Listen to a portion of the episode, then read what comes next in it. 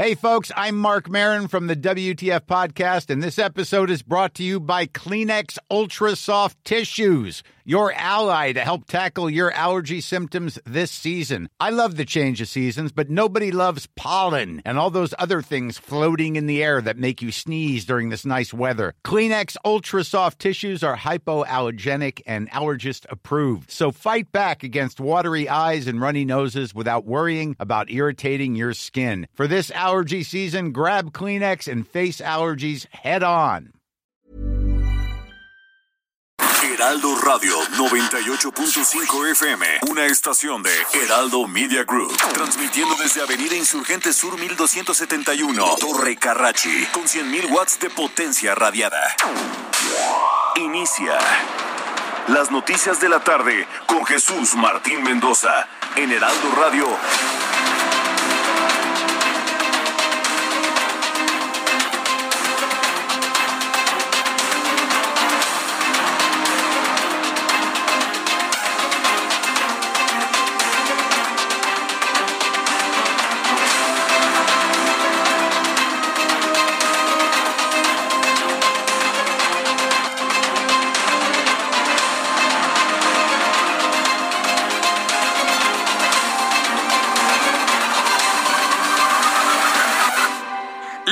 La tarde en punto, hora del centro de la República Mexicana. Bienvenidos, muy buenas tardes. Iniciamos el Heraldo Radio correspondiente a este lunes 7 de junio del año 2021. Es un día después de las elecciones.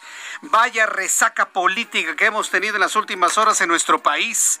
Sí, efectivamente, solo por lo podemos comparar de esa manera. Es una resaca política la que estamos viviendo debido a la cantidad de datos, la cantidad de información, la cantidad de resultados, la cantidad de análisis, de escenarios, vaya, de todo lo que puede acontecer de todo lo que puede suceder a partir del día de hoy. Así que le invito a que le suba el volumen a su radio, que le tengo la información más importante hasta este momento. Yo soy Jesús Martín Mendoza y como todas las tardes le acompaño con la información. Con el 90.4% de las casillas computadas en el programa de resultados electorales preliminares del INE, la alianza Juntos Haremos Historia y Morena por separado consolidan una mayoría de triunfos en los distritos electorales que le dan 184 diputados federales, mientras que la alianza va por México eh, y los distritos ganados en solitario por el PAN y el PRI obtendrían 119 legisladores y Movimiento Ciudadano 7. La noticia es que eh, Morena por sí solo no obtiene ni siquiera la mayoría absoluta. Ya olvídense de la mayoría calificada, eso ya es cosa del pasado. Solamente tendría una mayoría simple. Para llegar a las mayorías absolutas de 50 más 1 tendría que ir en alianza o en negociación con otros partidos políticos. Pero por sí mismo, por sí mismo Morena prácticamente está impedido para hacer muchas cosas. Es más, ¿cuál es la noticia? Al no tener ya Morena mayoría calificada, no podrán aprobar modificaciones constitucionales que no hayan sido previamente dialogadas con la oposición. Podrá haber seguramente en el futuro alguna modificación constitucional que todos los partidos políticos lo vean viable y entonces se aprueba. Pero aquellos caprichos, aquellas venganzas generadas desde López Obrador, ordenadas hacia el legislativo, ya no lo podrá hacer. Así que esa es la noticia. Bueno, tan ha caído bien este asunto hasta en los mercados financieros, que el peso se ha reevaluado. Ahora sí, para que vea, se reevalúa el peso por una confianza que se genera en México, sabiendo que, sin una mayoría calificada, Morena no podrá aprobar objetivos de este presidente con base en el foro de Sao Paulo. ¿Cuáles son? desaparecer el Banco Central, desaparecer el Banco de México y quedarse con las reservas internacionales. Ya no podrá desaparecer las AFORES ya no lo podrá hacer si no es que hay un consenso de todos los diputados. Ya no podrá hacer ese tipo de modificaciones. Ya no podrá desaparecer los organismos autónomos, ya no podrá desaparecer el INE, ya no podrá desaparecer el Tribunal Electoral del Poder Judicial de la Federación, ya no podrá hacer nada por sí mismo con Morena tiene que ir con aprobación de los partidos de la oposición. Y eso es un gran triunfo de la sociedad mexicana. Sí, porque mire, dentro de todo lo que se ha dicho, es que triunfó Morena, es que triunfó la alianza, es que triunfó el PAN. ¿Sabe quién triunfó? La ciudadanía. y la ciudadanía le da un voto de confianza a los partidos de la oposición para que hagan lo que este señor y este partido no han hecho en casi tres años. Y eso es algo que tienen que entender los partidos políticos de la coalición opositora, que hoy la ciudadanía les hemos dado la posibilidad de que demuestren que pueden hacer mejor las cosas ante las omisiones de usted ya sabe quién. El asunto es interesantísimo en el análisis de esta perspectiva y se lo voy a tener en los próximos minutos aquí en el Heraldo Radio.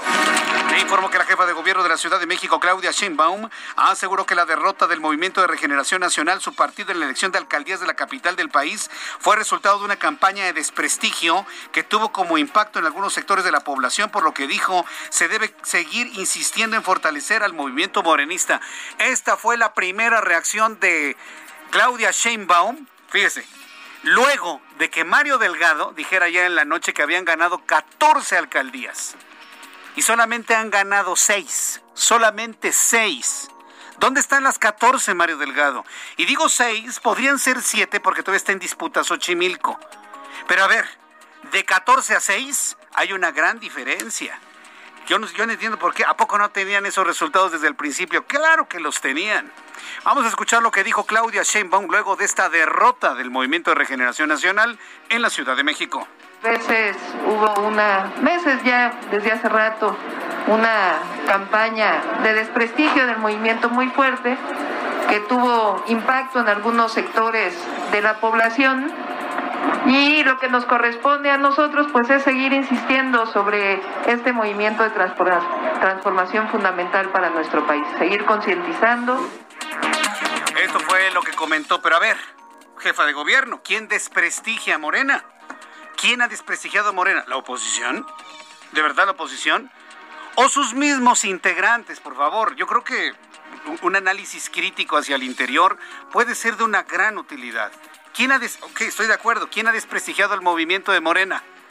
Yo pensaría que ellos, los mismos integrantes del Movimiento de Regeneración Nacional, han desprestigiado su propio movimiento.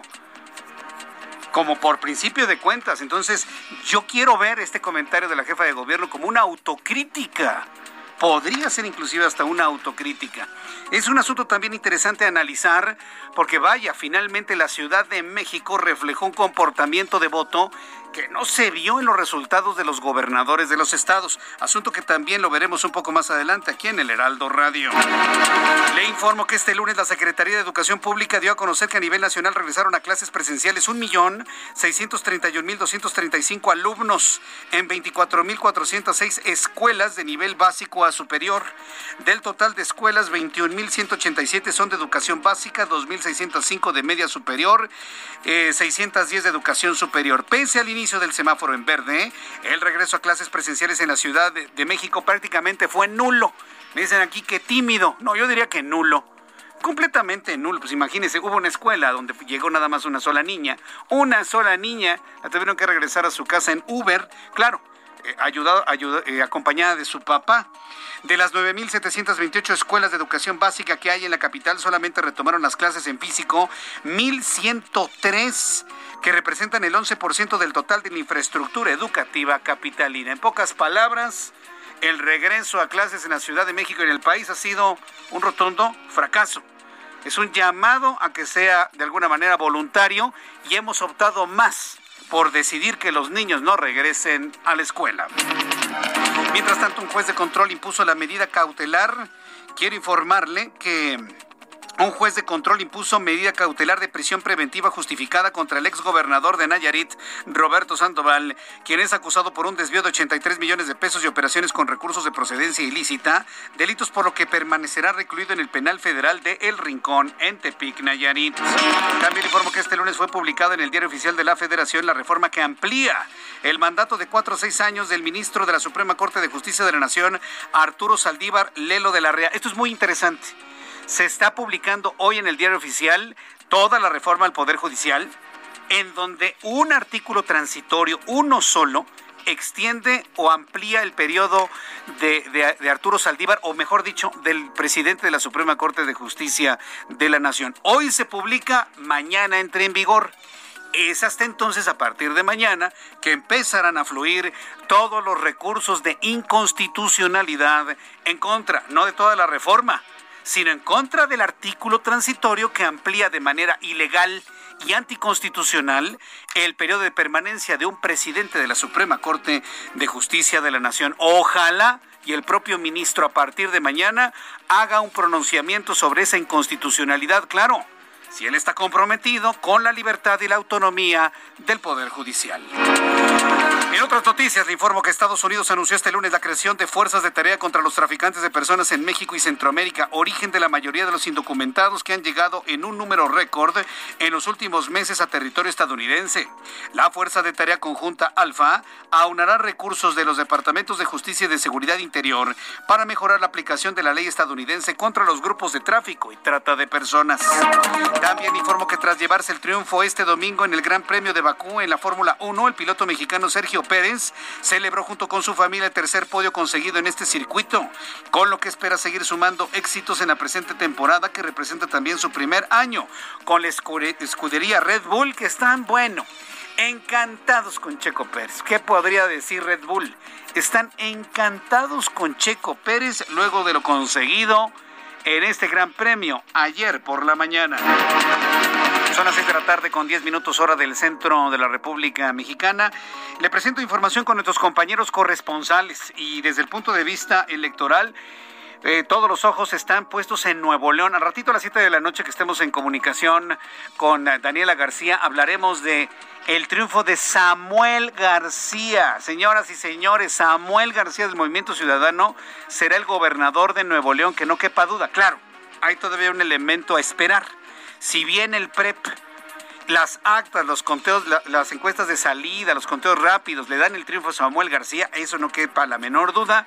Hay que ver cómo están sus gastos de campaña, ¿eh?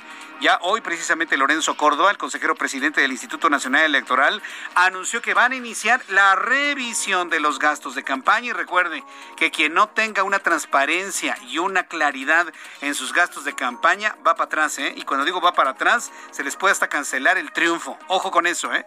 Entonces viene un proceso muy interesante, muy importante para todos los triunfadores de revisar cómo van sus gastos de campaña. Vamos precisamente con información de los estados y me da mucho gusto saludar a nuestro corresponsal en Veracruz, Juan David Castilla. Adelante, Juan David, platícanos qué ha sucedido ahora.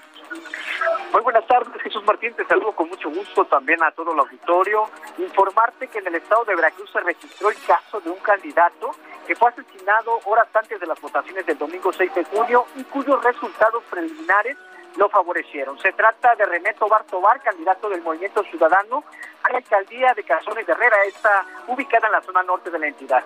Recordar que la noche del pasado viernes el aspirante fue atacado por un grupo armado afuera de su domicilio, recibiendo ocho impactos de bala y falleciendo cuando era transferido por sus familiares y conocidos a un hospital de la región.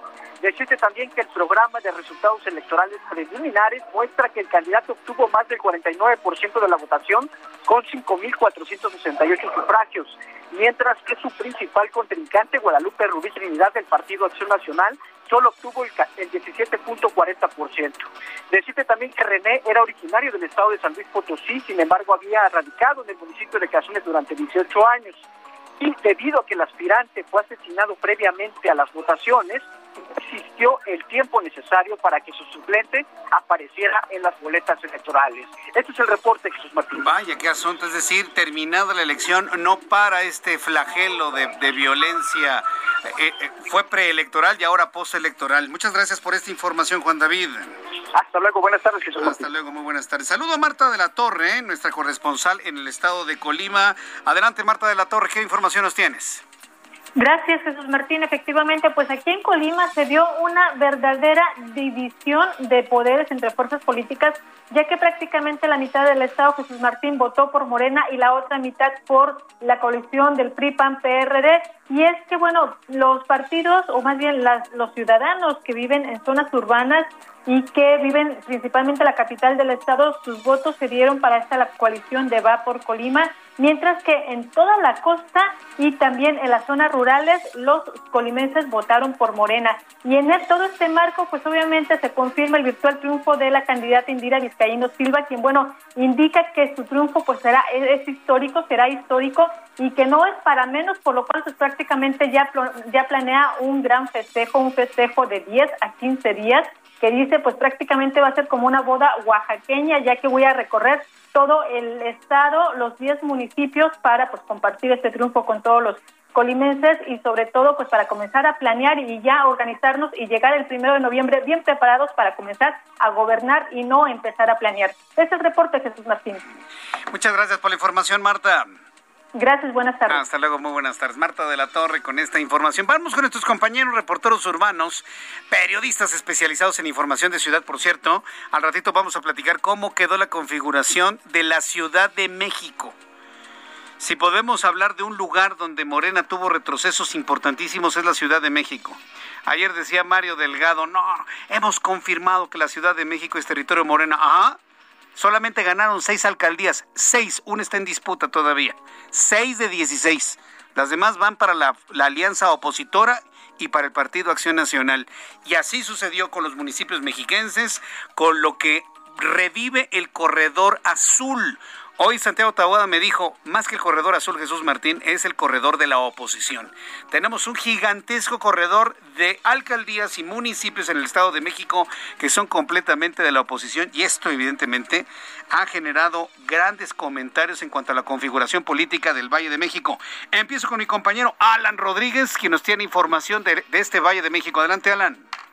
Jesús Martín, amigos, muy buenas tardes. Tenemos el reporte de vialidad para todos nuestros amigos que se desplazan desde la zona poniente y hacia el oriente de la capital. En estos momentos, la avenida Río Miscuac y su continuación de circuito interior, conocida como Churubusco, presenta abundante carga. Esto entre el cruce de la avenida de los insurgentes y hasta la zona del eje central Lázaro Cárdenas. Por otra parte, para todos nuestros amigos que se desplazan desde el centro hacia la zona sur de la capital, a partir de la zona de eh, viaducto, la avenida Calzada de Tlalpan presenta buen avance todavía hasta la zona de Tasqueña. Por lo pronto, Jesús Martín, es el reporte de vialidad que tenemos y tenemos posibilidad de lluvia esta tarde. Sin duda alguna, posibilidad amplia de lluvia en el Valle de México. Gracias, Alan.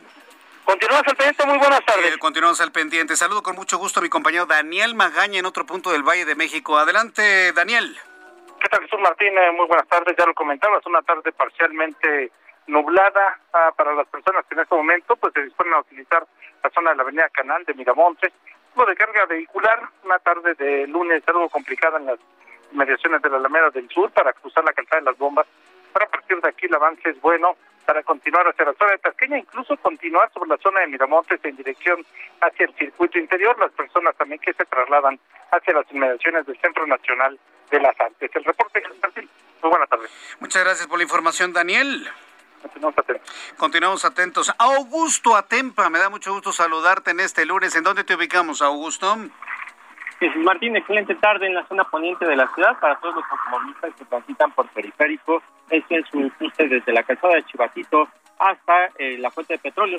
Se encontrarán carga vehicular, Hay que manejar con mucha precaución en esta zona, sobre todo a esta hora que muchos salen de trabajar y comienzas a llenarse más el periférico, sobre todo en los carriles centrales. En sentido contrario de la circulación, la carga vehicular va desde el bosque de Chapultepec hasta el cruce con la avenida Observatorio y estos no solamente son los carriles centrales, también en los carriles laterales, así que hay que tenerlo en cuenta para quienes transitan por esta zona. Jesús Martín, reporte. Muchas gracias por la información, Augusto Atempa. Excelente tarde. Excelente tarde también para ti. Así estamos iniciando nuestro programa de noticias en el día después de las elecciones, con la resaca electoral encima y por supuesto para todas las personas que quieren conocer resultados, todo lo que ocurrió en las entidades de la República Mexicana, se lo voy a tener un poco más adelante. Pero antes vamos a revisar lo que sucedía un día como hoy, 7 de junio, en México, el mundo y la historia con Abraham Arreola.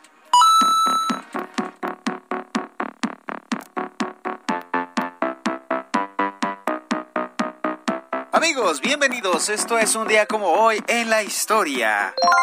7 de junio. 7 por 3, 21. Mi cumpleaños. Comenzamos. 1905. Noruega disuelve su unión con Suecia. 1937. En México, en el puerto de Veracruz, llegan 500 niños españoles huyendo de la guerra civil. Son conocidos como los niños de Morelia. 1975, la empresa japonesa Sony introduce la videograbadora Betamax para la venta al público.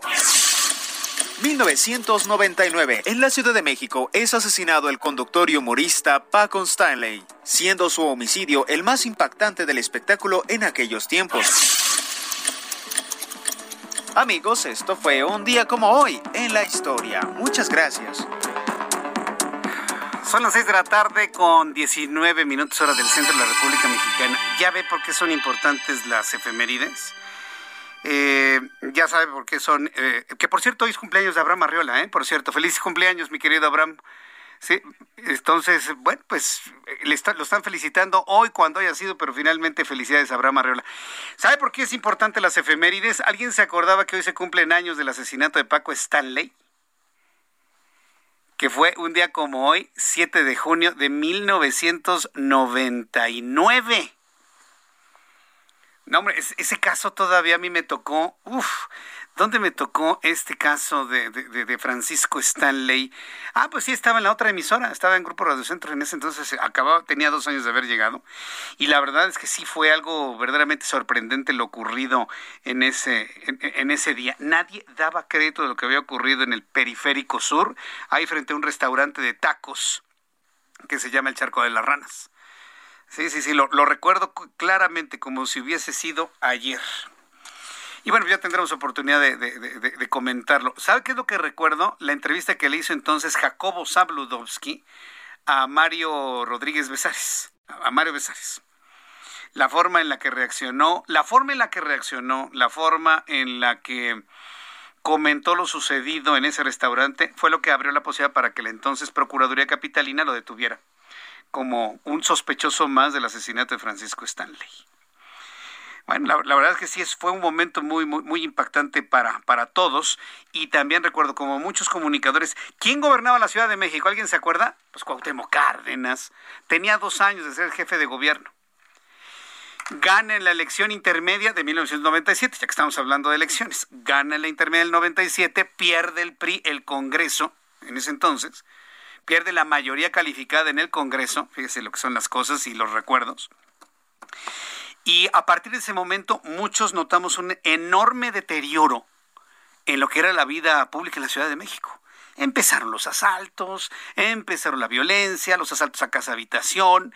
Yo recuerdo claramente que en ese entonces un grupo de personas entraban al metro a vandalizarlo. Sí, como no, lo recuerdo claramente. Este, ¿qué, ¿Qué pasa en la Ciudad de México? Tanto fue el incremento de la violencia y la inseguridad en la Ciudad de México a partir de ese año 97. No le estoy echando la culpa a Cuauhtémoc Cárdenas. Fue un fenómeno social aparejado a la aparición del primer jefe de gobierno de la Ciudad de México, que a los dos años siguientes, cuando matan a Paco Stanley, un día como hoy, de 1999, varios comunicadores, entre el que le comentaba Jacobo Saludowski, él llegó a comentar, a decir en su programa de televisión, alguien en la Ciudad de México tiene que renunciar, sugiriendo que tenía que renunciar Cuauhtémoc Cárdenas ante la escalada de violencia que se vivía en la Ciudad de México. La mayoría de los chavos que me escuchan eran niños chiquitos, eran bebés, niños de pecho algunos, otros estaban en la escuela y no se acuerdan de ello. Por eso me detengo a recordar esta parte de la historia, porque ya estaba yo aquí, ya estábamos dando noticias, ya conducíamos programas, ya nos impactábamos con todo lo que estábamos transmitiendo en ese entonces. Entonces siempre vale la pena pues hacer un recuerdo de las cosas como suceden, como pasan, para que no volvamos a repetirlas. Bueno, cuando son las 6 de la tarde con 22 minutos hora del centro de la República Mexicana, muchas gracias por las personas que me dicen que sí se acuerdan de aquellos acontecimientos. Dice Roberto Rodríguez, yo me acuerdo porque es mi cumpleaños. Buena tarde, Jesús Martín, nací en 1950. Saludos, mi querido Roberto. Feliz cumpleaños, que la pases muy bien en compañía de tu familia. Pásala muy, muy, muy bien. Pero sí, sí es algo que recordamos con especial impacto en la capital de la República.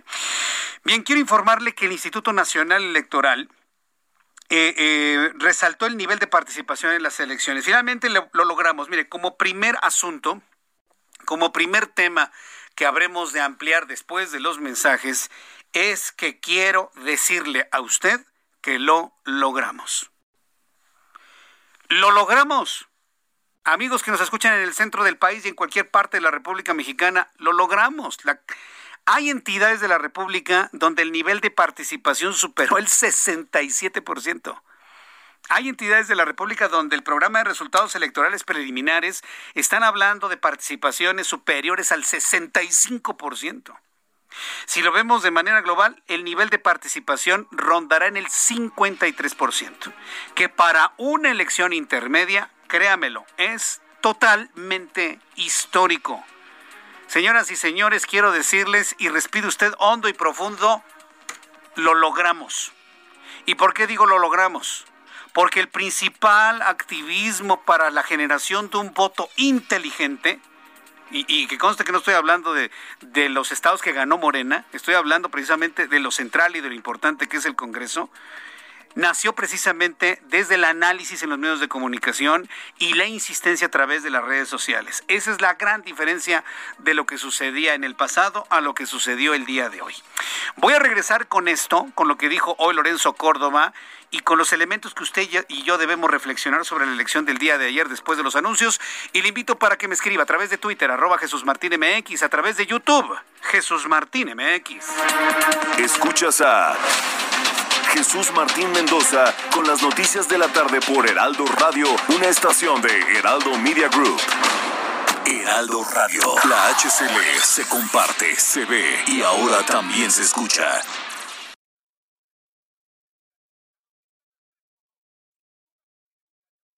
Heraldo Radio. La HCL se comparte, se ve y ahora también se escucha. Escucha las noticias de la tarde con Jesús Martín Mendoza. Regresamos.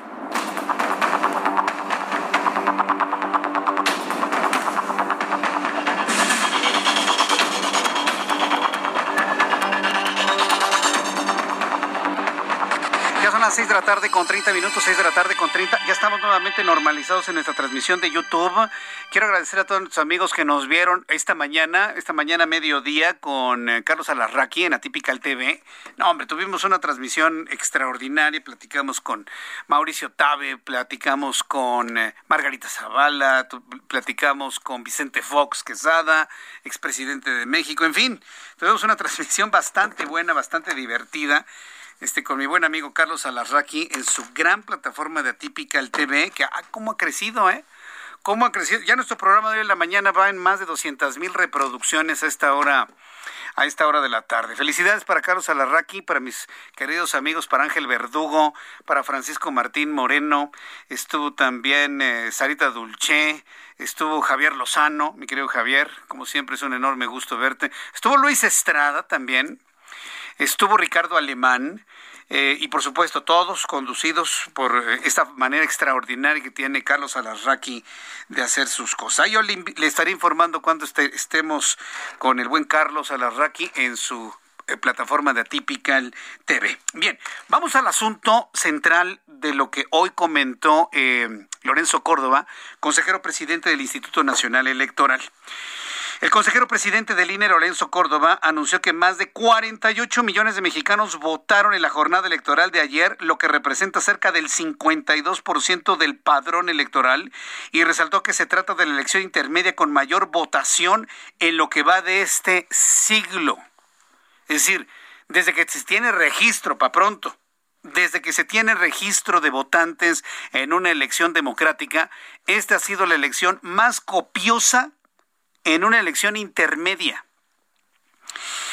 Eh, por lo que agradeció el apoyo de las personas que participaron durante todo el proceso, lo que permitió la instalación del 99.7% de las casillas en el país. Es la voz de Lorenzo Córdoba, consejero presidente del INE. Ayer, más de 48 millones de personas salieron de sus casas para refrendar sus convicciones políticas y su compromiso con la democracia. Esto significa que alrededor del 52% de las personas que pudieron votar lo hicieron y que hoy orgullosamente la de 2021 representa la elección intermedia con mayor votación que ha tenido nuestro país en este siglo. Es la mayor votación que se ha tenido en este siglo. Por eso le decía al inicio de nuestro programa, al inicio de este programa que puede usted escuchar a través de todas las emisoras del Heraldo Radio en la República Mexicana, a través de nuestras plataformas digitales. Señoras y señores, lo logramos. ¿Sabe lo que significa esto? ¿Sabe lo que significa esta participación? Que la ciudadanía y sus medios de comunicación independientes, háblese de radio, tele, dije medios de comunicación independientes, como es este, y también las redes sociales, podemos movilizar una acción ciudadana que rivaliza con la fuerza del Estado. ¿sí? Sí, porque el presidente Andrés Manuel López Obrador lo que estado haciendo es ocupar todas las instituciones del Estado para promover a su propio partido político y sus propias ideas. Pero lo que ha sido el activismo en las redes sociales, las recomendaciones a través de los medios de comunicación eh, tradicionales de ir a votar, ir a votar, no lo anule, no lo anule, ir a votar, ir a votar, hacer un voto inteligente, ha sido todo un éxito. Entonces, si el reconocimiento a quienes participaron en la jornada, pero el primer reconocimiento es a los ciudadanos como usted, como yo, como tú, como tú, como tú, como usted, usted que me escucha, usted que se fue a votar, usted que trae su dedo así, mire, manchado su dedo pulgar por haber votado y que siente el orgullo de haberlo hecho. Felicidades de verdad. Espero que le quede claro, espero que le quede claro a todos aquellos eh, no creyentes del sistema electoral mexicano de que se pueden mover las cosas hasta el presidente de la República lo, lo ensalzó, ¿no? Dice, ay, no hubo elección de Estado. Pues qué bueno, qué bueno que no lo haya habido, ¿eh? ¿Qué es lo que nos quiso decir? ¿Que nos dejó ganar o que dejó ganar a la oposición? ¿O qué quiso decir con eso? El triunfo más relevante, Ciudad de México. Sin duda alguna. Prácticamente desde el centro hacia el poniente de la Ciudad de México, todo es para la oposición, todo es para la alianza opositora, Benito Juárez para el Partido Acción Nacional, y una de las alcaldías importantísimas sin duda alguna de la Ciudad de México, todas son importantes. Pero Álvaro Obregón, por ejemplo, Álvaro Obregón, por su forma geográfica, por su tamaño, por la cantidad de personas que viven, por el contraste de las colonias que tiene Álvaro Obregón, desde las más ricas de la Ciudad de México hasta las más pobres y abandonadas de la Ciudad de México, están en Álvaro Obregón. Por lo tanto, se convierte en un, en un trabajo excepcional para la triunfadora en la alcaldía Álvaro Obregón, que es Lía Limón. Estimada Lía Limón, bienvenida al Heraldo Radio y antes de todo, una enorme felicitación por este triunfo contundente en Álvaro Obregón. Bienvenida. Jesús, qué gusto saludarte y un saludo a toda tu audiencia. Me da mucho gusto estar aquí contigo. Igualmente, nos da mucho gusto platicar con triunfadores. Una campaña a piso, una campaña puerta por puerta, vecino por vecino. Pero sobre todo yo lo vi personalmente con ese, con ese espíritu y deseo de servir a la ciudadanía de Álvaro Obregón. Eh, me imagino que mucha gente también de Álvaro Obregón estaba tenía un grado de decepción de lo que había ocurrido en, con la administración de Laida Sansores, ¿no es así, Lía? Así es, la verdad es que sí. Bueno, primero decirte que voy a gobernar con la misma energía que mencionas, con la que me enviaron en los recorridos siempre estaré dispuesto a escuchar, atender y a resolver. Eh, cada ciudadano y cada ciudadana de Álvaro Obregón es importante decirles, primero, gracias por la confianza. Segundo, gracias porque salieron a votar con libertad y sin miedo. Como tú dices, hay una fiesta de la democracia. La participación fue muy elevada y eso es muy, muy importante. Y hay que destacarlo y hay que decirlo. Y a cada ciudadano también le digo, la victoria de la alianza es suya, es de ustedes, es de todos nosotros, es conjunta. Y voy a trabajar rápido y bien y voy a trabajar poniendo todo mi esfuerzo, todo mi corazón y todo mi empeño en hacer un buen gobierno en Álvaro Obregón, porque es urgente. En efecto, tú ahorita decías, bueno, pues hubo un mal gobierno. Sí, la verdad es que Álvaro Obregón está abandonado, Morena lo abandonó, y vamos a rescatar a Álvaro Obregón de ese abandono, vamos a rescatar a Álvaro Obregón eh, de ese, este, la verdad es que ese deterioro en que lo dejó Morena, porque, pues, primero porque los vecinos así lo piden, es decir, sí es importante decir que, pues, este también fue grito de denuncia que exige otra manera de gobernar y nosotros ahora tenemos que demostrar somos capaces de tener otra manera de gobernar. Lo vamos a hacer y lo vamos a hacer de tiempo completo. Hay que agradecer a los vecinos por rechazar a quienes siembran el odio, la división y también a gobiernos ineficaces. Eh, ya lo decías ahorita, es decir, este, se ve una intención de seguir polarizando. Yo no, yo no tengo esa intención. Voy a buscar unir a las y los vecinos de Álvaro Obregón. Voy a buscar unir a la gente en una alcaldía, por supuesto que puede ser que sea la, no solo es la tercera más grande, como tú bien lo señalabas, sino además hay que decirlo, yo creo que es de las más contrastantes. Una es una alcaldía sumamente contrastante y hay que buscar construir puentes y no discursos que. Hay que buscar construir una conexión en la que quienes aquellos que vivimos en condiciones privilegiadas nos preocupemos por trabajar por aquellos que viven en mayor desventaja en la en la alcaldía. Y hay que regresarle a la gente buenos servicios públicos hay que darle a la gente calidad de servicios públicos la verdad son urgentes y votar y, y trabajar por el respeto el trabajo y el futuro por el que la gente votó. Así vamos a trabajar. Este también hay que agradecer a los de Castilla, ¿eh? que se rifan. Los castillas, a nuestros representantes de Castilla también. A mí la verdad es que la participación de la gente me mueve a construir un gobierno de reconciliación, de unidad y de mucha fuerza y a, responder a ese grito de denuncia que de verdad existe otra manera eh, de gobernar. También tengo que agradecer a quienes hicieron campaña conmigo, a quienes se la rifaron, a quienes creyeron y a quienes entregaron su tiempo y su corazón. Voy a gobernar de tiempo completo en Álvaro Obregón y voy a poner todo mi corazón y todo mi empeño y toda mi capacidad en que Álvaro Obregón esté mejor, en mejorar la seguridad, en mejorar la calidad de los servicios públicos, en reactivar la economía y en apoyar también a quienes menos tienen con programas sociales. Yo creo que quienes han triunfado, Lía Limón, eh, eh, sobre todo de esta alianza opositora entre estos tres partidos políticos, reciben eh, un voto de confianza con una responsabilidad elevadísima, porque los ciudadanos, al ver que no hay respuestas de quien prometió respuestas, pues estamos volviendo a, a voltear a ver a estos partidos políticos. Y yo estoy convencido que si algo pasa en el camino y las cosas siguen igual, el, resultado va a ser contrario a 2024. Yo creo que eh, ustedes como triunfadores tienen la responsabilidad y estoy seguro que la van a enfrentar de dar verdaderamente soluciones a todos, a ricos y a pobres, sin tener que dividir, sino por el contrario, uniendo a la ciudadanía, recomponiendo el tejido social, que ya sabemos quién lo ha de alguna manera machacado, roto, fracturado desde el inicio de esta administración. Yo, yo creo que por ahí va el camino, Estelía, en establecer principios de reconciliación social y atención de las necesidades de todos, sin importar si tienen mucho, menos o nada de dinero. Yo, yo creo que esto es lo, lo, central y lo importante. ¿Cómo lo ves tú, Lía? Así es, bueno, primero estás diciendo algo muy importante eh, tenemos un enorme compromiso. Es un enorme reto y así lo tenemos que asumir como un enorme reto. Es decir, la, la, eh, la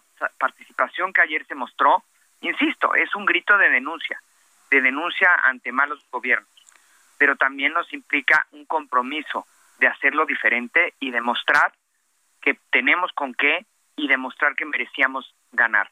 Y, y lo otro que dice, reconstruir reconciliar, tejer puentes, tejer lazos en lugar de seguir dividiendo y seguir polarizando, buscar la manera de unir, gobernar para todos, gobernar para todos y para los distintos este, sectores que habitan las distintas alcaldías, para, para, ahora sí que para todos en Álvaro Obregón, y buscar que entre unos y otros se tejan puentes y haya más conciencia sobre las necesidades que hay eh, a distancia a distancias muy cortas, es decir, que haya más conciencia sobre las necesidades que hay, pues ahora sí que eh, a, distancias cercanas a donde ahorita me encuentro, ¿no? Este, y que y que entender que hay muchas necesidades de esa gente y que tenemos que trabajar todos en mejorarles la vida y en generar, insisto, un México más igual, una ciudad más igual y en mi caso un Álvaro Obregón más igual. Mientras no trabajemos en eso, siempre habrá quienes tengan un discurso polarizante que siga dividiendo al pueblo de México. Estimada Lía Limón, pues muchas felicidades por este triunfo. Estaré platicando con todos los ganadores aquí en el centro del país y también en otras partes de la República Mexicana. Muchas gracias por este tiempo y estamos atentos, ¿no? De, pues ya, ya estoy seguro que los vecinos de Álvaro Obregón están ya esperando, ¿no? Eh, el tiempo del inicio del trabajo y de la reconstrucción, todo a su tiempo y estamos en comunicación, estimada Lía. Muchísimas gracias por este espacio y a trabajar, se ha dicho. A trabajar, sí, es lo que es lo que viene hacia adelante, a trabajar y a trabajar duro. Gracias, Lía Limón. Gracias a ti, un saludo a todos. Hasta luego, que le vaya muy bien. Bueno, pues ahí tiene una de las triunfadoras. Y mire así, las alcaldías de la, de la Ciudad de México. Yo sé que usted me escucha en otras partes de la República Mexicana, yo lo sé. Pero, por ejemplo, el platicar con un alcalde en la Ciudad de México puede ser el mismo sentimiento de alguna alcaldía este, ganada o alguna presidencia municipal ganada en alguna otra parte de la República Mexicana. Es decir, lo que he platicado con Lía y lo que voy a estar platicando con algunos actores políticos triunfadores durante esta jornada eh, tienen que ver precisamente con ese compromiso, con ese voto de confianza que la ciudadanía en la elección le otorgó a esta alianza opositora. No me queda la menor duda.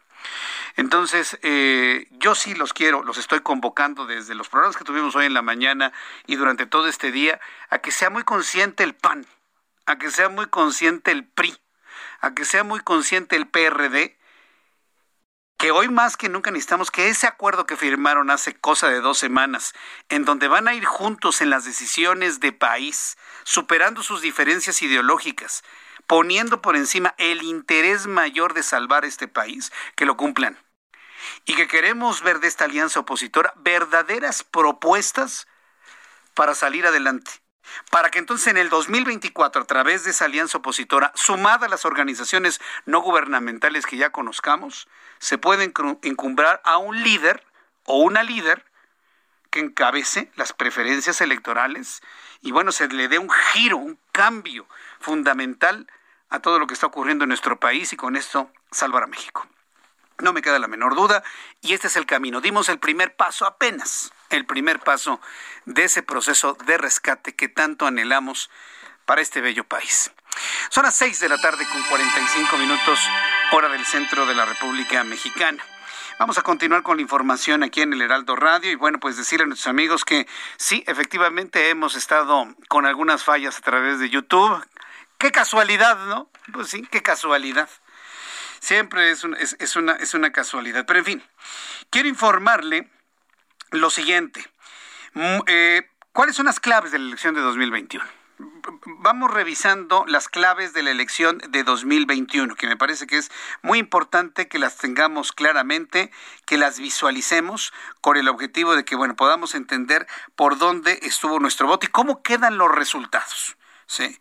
Eh, como ya lo habíamos comentado y también algunos analistas habían coincidido con esto, la elección para alcaldes, para gobernadores, para congresos, para presidentes municipales tienen una, una lógica específica, ¿sí?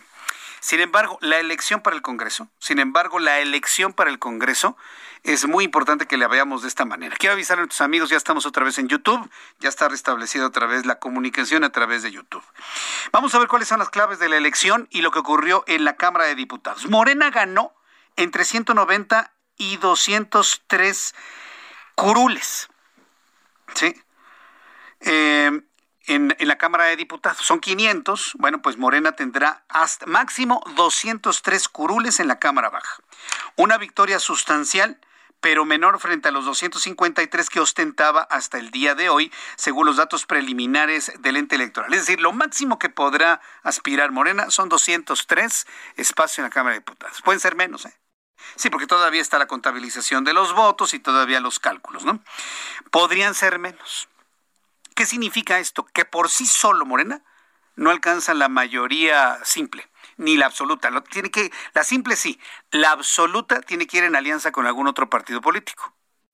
Y bueno, pues no hablemos de la calificada, las dos terceras partes, esa ya ni con chochos, como decimos popular. Eso se acabó. Que el presidente se le ocurrió una modificación. Que el presidente se le, se le ocurrió una modificación constitucional. Que el presidente quiere quitar un organismo este autónomo que está establecido en la Constitución, pues ya no lo va a poder hacer solo, ¿eh? Él solo con Morena ya no lo va a poder hacer. Por lo tanto, se ha salvado mucho, se ha salvado mucho de lo que eh, se tenía el temor de que iba a ocurrir. ¿Qué temor se tenía? No, pues que iba finalmente Andrés Manuel López Obrador, que con la intención de desaparecer al INE, la intención de desaparecer el tribunal, la intención de desaparecer el Banco de México y que se convierta en el Banco del Bienestar, la intención de desaparecer las afores, porque mire, esas no son ideas de legisladores. Evidentemente hubo una serie de prácticas en lo subterráneo para saber cuál era la reacción de la opinión pública. Ya no lo podrá hacer él solo. Y esto me parece que es muy importante que se tome en cuenta. Entonces, hasta aquí yo creo que es un asunto muy importante entender que el Movimiento de Regeneración Nacional adiós la, la mayoría calificada y con muchos trabajos podrá obtener la mayoría simple. Voy a hacer una pausa en esta explicación. Voy a hacer una pausa en esta explicación. Porque vamos a hablar de inglés. Está con nosotros aquí en el estudio y me da mucho gusto saludar eh, a Carlos. Carlos Guillén, perdóname, Carlos Guillén de COE México. Así es, Jesús Martín, un gusto estar contigo en tu programa. Es un placer estar aquí contigo después de estas elecciones. Y bueno. ¿Fuiste a votar ayer? Claro, mira, aquí está. A ver, aquí está la prueba. Sí, a mí, yo también, aquí fuimos a votar. Sí, me parece que es muy, muy importante que hayamos ido a votar ayer. Antes de las elecciones, y todavía prevalece la idea de que muchas personas dicen, no, bueno, dependiendo de cómo esté la situación del país, yo me voy a Estados Unidos, yo me voy al Reino Unido. Claro. Pero para irse para allá, para poder poner un pie y hacer negocio y demás, necesitamos hablar inglés. Totalmente de acuerdo contigo, Jesús Martín. Buenas tardes a todo tu público. Eh, hablar inglés es la realidad hoy en día, es el idioma de los negocios. ¿Cuánta gente hoy necesita hablar el inglés? y no encuentra, ¿no? Alguna institución que te dé una garantía que realmente hables inglés, Jesús Martín. Uh -huh. Y COE lleva ya 32 años capacitando ejecutivos, profesionistas, empresarios, personas que no tienen tiempo, que se les ha negado el inglés o que lo quieren perfeccionar. Utilizamos un método Fast and Easy, que es un método fácil y rápido uh -huh. para personas que se les ha complicado el idioma, que realmente necesitan hablar el idioma.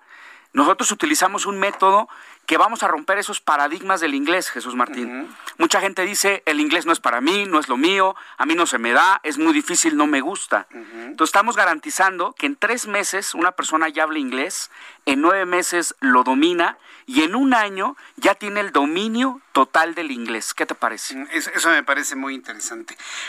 Eh, de todas las veces que hemos platicado, ¿cuántas? ¿Ya hay personas que han terminado el curso y hablan inglés? Sí, sí, sí, sí. De hecho, hay muchos graduados. La confianza se gana con resultados, Jesús Martín. Uh -huh.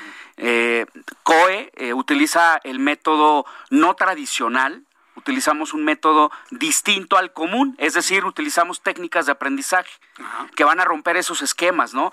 Yo te decía, mucha gente maneja el inglés desde muy pequeño y no se le da el inglés. Utilizamos programación neurolingüística, -huh. o sea, identificamos el estilo de aprendizaje de cada persona. Si tú eres visual, si eres auditivo, si eres kinestésico, vamos a hacer un traje a tu medida en el idioma inglés.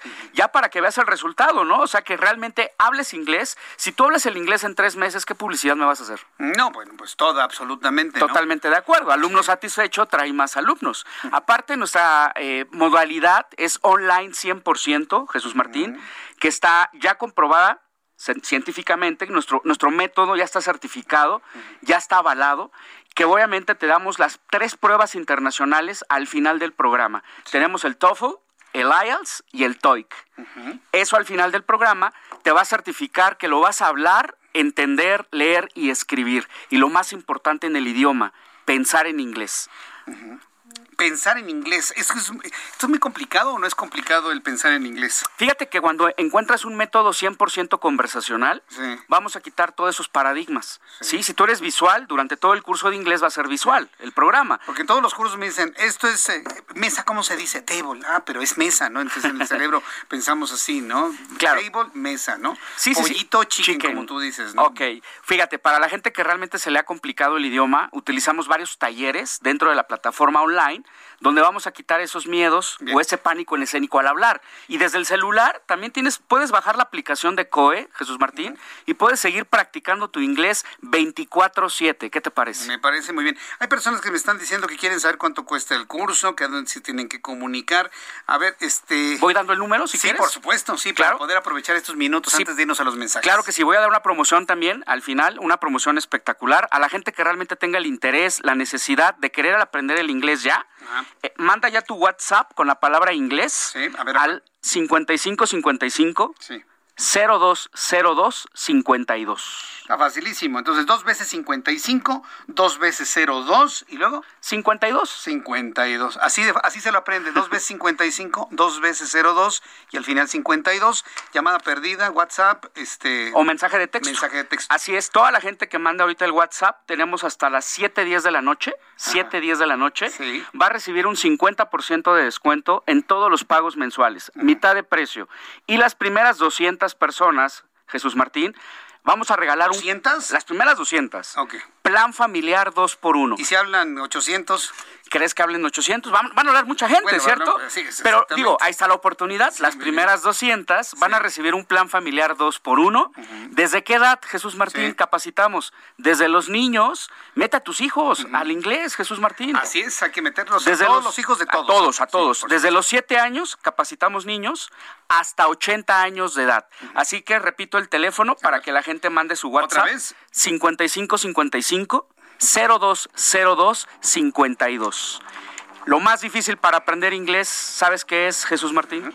Dale el primer paso. Claro, tomar la decisión, mandar el WhatsApp con la palabra inglés al 5555 020252. Fíjate, ya están llamando mucha Sí, gente. sí, es lo que estoy viendo que ya está llegando en tu sistema de comunicación, ya está llegando las primeras comunicaciones. Muy bien, a ver, lo voy a repetir yo. 5555, o sea, 5555 02 02 52. Para toda la gente, para todo tu público, es una oportunidad hablar inglés porque rompe todos los paradigmas y la gente ya necesita hablar inglés en este momento, Jesús Martín. Carlos Guillén, muchas gracias por estar aquí. No, al contrario, muchas gracias. Gracias. COE, COE es hablar inglés. Manda ya tu WhatsApp al 5555 020252.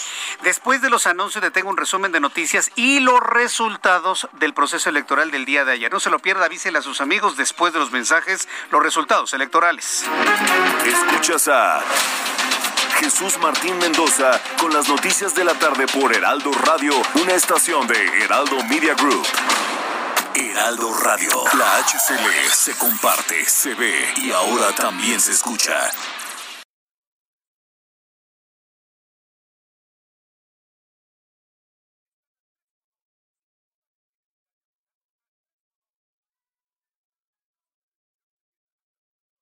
Heraldo Radio 98.5 FM, una estación de Heraldo Media Group, transmitiendo desde Avenida Insurgente Sur 1271, Torre Carrachi, con 100.000 watts de potencia radiada. Escucha las noticias de la tarde con Jesús Martín Mendoza. Regresamos.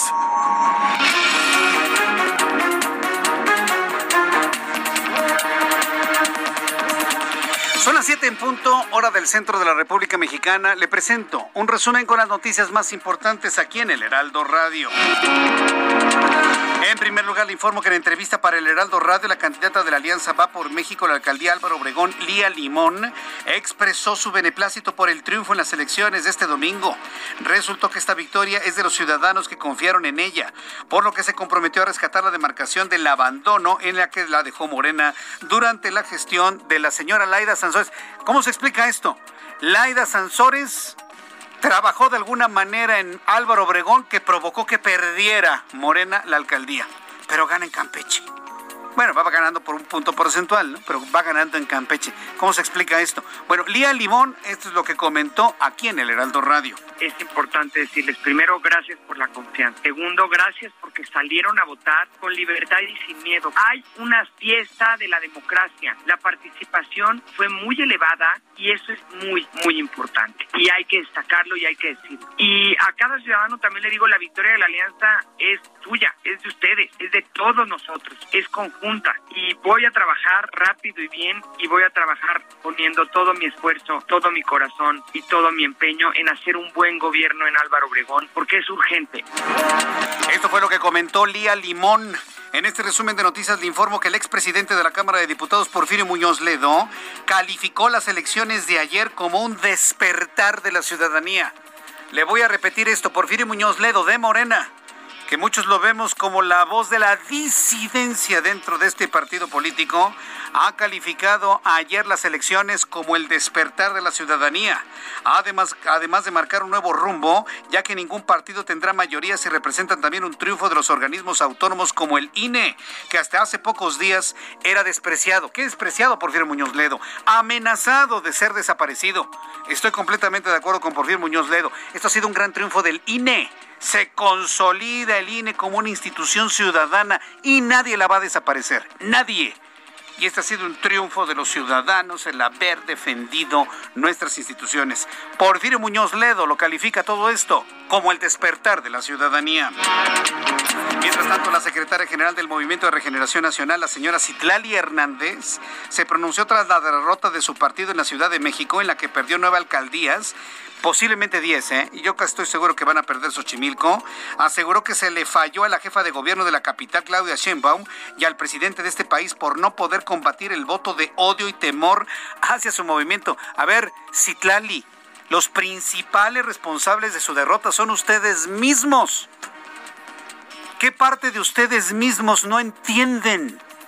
Citlali, Hemos platicado aquí en el Heraldo Radio, no tenemos ningún tipo de problema de comunicación entre usted y yo, pero yo se lo digo, quienes boicotearon, torpedearon su ideología y su propuesta fueron ustedes mismos, con su soberbia, con sus odios, con sus divisiones, con sus enojos y además con su falta de operatividad en muchos casos. Entonces, no, no, no, no, no, no fueron los otros, ¿eh? Fueron ustedes mismos los que provocaron la derrota del Movimiento de Regeneración Nacional en la capital del país. El expresidente de México, Felipe Calderón Hinojosa, informó que este lunes visitó el Hospital ABC de Observatorio para una revisión y no por complicaciones de COVID-19 que contrajo la semana pasada, por lo que pidió que este tema no sea un distractor de los problemas graves que tiene el país por parte del régimen en funciones. A unas horas de la llegada a México de Kamala Harris, donde se reunirá con el presidente de este país, Kamala Harris, vicepresidenta de los Estados Unidos, sostuvo un encuentro con 18 líderes de Guatemala, entre ellos el premio Nobel Rigoberta Menchú, con quienes habló sobre la situación política del país centroamericano. No perdamos de vista a Kamala Harris. No perdamos de vista a Kamala Harris, vicepresidenta de los Estados Unidos. Yo no recuerdo en las presidencias de los Estados Unidos una exhibición, una exposición de este tamaño del vicepresidente en turno, en este caso la vicepresidenta. ¿Sabe lo que significa esto? Desde mi punto de vista, Kamala Harris, aún así tenga unos pocos días en el poder, se está visualizando como la siguiente presidenta, primera presidenta mujer en los primera presidente mujer en los Estados Unidos. Y vaya que si la están preparando para ello, reuniones aquí, reuniones allá, y viene a nuestro país a qué? A apapachar al presidente, no. Viene a leer una cartilla muy grande en materia de migración la vicepresidenta de los Estados Unidos. Estaremos muy atentos en todas las plataformas informativas del Heraldo Radio, Heraldo Televisión, Heraldo Web de la llegada del avión de Kamala Harris, el Air Force 2, a nuestro país, que será, estará arribando entre las 9 y las 10 de la noche. Sabemos inclusive que habrá algún tipo de instrucciones para dar protección al espacio aéreo de la Ciudad de México para el aterrizaje del avión que lleva a la vicepresidente o vicepresidenta de los Estados Unidos. Le informo que la Administración de Alimentos y Fármacos de los Estados Unidos aprobó el uso de Adulgem, un nuevo medicamento para el tratamiento directo de Alzheimer, el primero en tratar directamente la patología fundamental de esta enfermedad. La aprobación de este fármaco se aceleró porque, según explica la FDA, proporciona un significativo avance terapéutico. de acuerdo con un estudio preliminar del gobierno de la India, la variante del coronavirus detectada en ese país denominada Delta es hasta un 50% más transmisible que la alfa hallada por primera vez en el Reino Unido y está detrás de la rápida segunda ola que llevó a la India a registrar más de 400 mil nuevos casos diarios. Sin embargo, aclara que esta mutación no tuvo influencia en la eh, exponencial subida de la tasa de mortalidad. Informó que el fundador de Amazon, Jeff Bezos, anunció en su cuenta de Instagram que viajará al espacio el 20 de julio de 2021 en el primer viaje turístico tripulado por su compañía Blue Origin. Besos estará acompañado de su hermano en el primer vuelo tripulado del cohete New Shepard de la compañía. el primer turista espacial es nada más y nada menos uno de los hombres más poderosos desde el punto de vista económico en el mundo, Jeff Bezos, que junto con su hermano se van al espacio. Vaya, lo que hace el dinero. Son las noticias en resumen. Le invito para que siga con nosotros. ¿Qué programa hoy? Eh? Le saluda Jesús Martín Mendoza.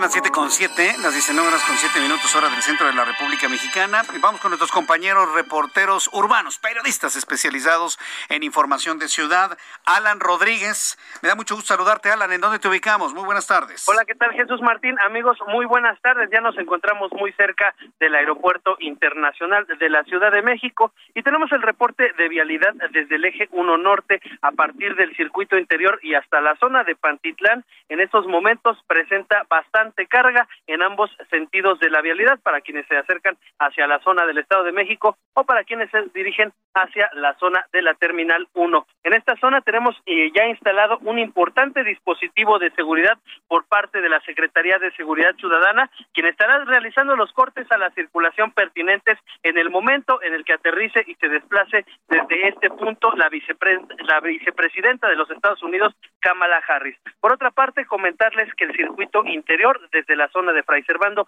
hasta la zona de Oceanía presenta bastante carga también en ambos sentidos de la circulación para que lo tome en cuenta si usted se desplaza por esta parte de la Ciudad de México. Por lo pronto es el reporte que tenemos. Muchas gracias por esta información, Alan Rodríguez. Continúas al pendiente, buenas tardes. Hasta luego, muy buenas tardes. Saludo a Daniel Magaña. ¿En dónde te ubicamos, Daniel, a esta hora de la tarde? ¿Qué tal, Jesús Martín? En el perímetro de Xochimilco, a través de la zona de prolongación División del Norte, en aumento la actividad vehicular en esta habilidad en dirección hacia la zona de la avenida San Bernardino. que recordar que en este, justamente en este cruce, bueno, pues avanza ya el vehículo del Metrobús extensión de la línea 5, así que hay que tener cuidado y respetar el carril confinado, las personas que se incorporen hacia la zona de la avenida Muyuguarda y de esta manera desplazarse tanto hacia la zona de la avenida Cafetales o bien para incorporarse hacia el anillo periférico sur, pero bueno, pues sí, hacer hincapié en esta situación de que todavía algunos automovilistas, bueno, pues continúan invadiendo este carril confinado del Metrobús. El reporte, Jesús Martín. Muy buenas tardes. Gracias, muy buenas tardes. Estaremos atentos de todo ello. Esto aquí en la capital de la República. Saludos a nuestros amigos en la ciudad de Monterrey, Nuevo León, que nos escuchan a través del 99.7 de FM. Bueno, pues todo allá está, bueno, es una fiesta, ¿no? El Movimiento Ciudadano está prácticamente festejando el triunfo de Samuel García, quien todo indica todo indica que estará, será el próximo gobernador de la entidad y ha confirmado el PREP el triunfo de Samuel García. Estimada Daniela García, vaya jornada que hemos vivido en las últimas horas, Daniela. Jesús Martín, muy buenas tardes. Así es, vaya jornada que se ha vivido en los últimos días aquí en Nuevo León. Se ha contabilizado casi el 100% de las boletas en el estado y le dan eh, pues la victoria virtualmente a Samuel García el candidato de Movimiento Ciudadano. Él registró el 36.6% de los votos por encima del 27.9% que tiene el segundo lugar.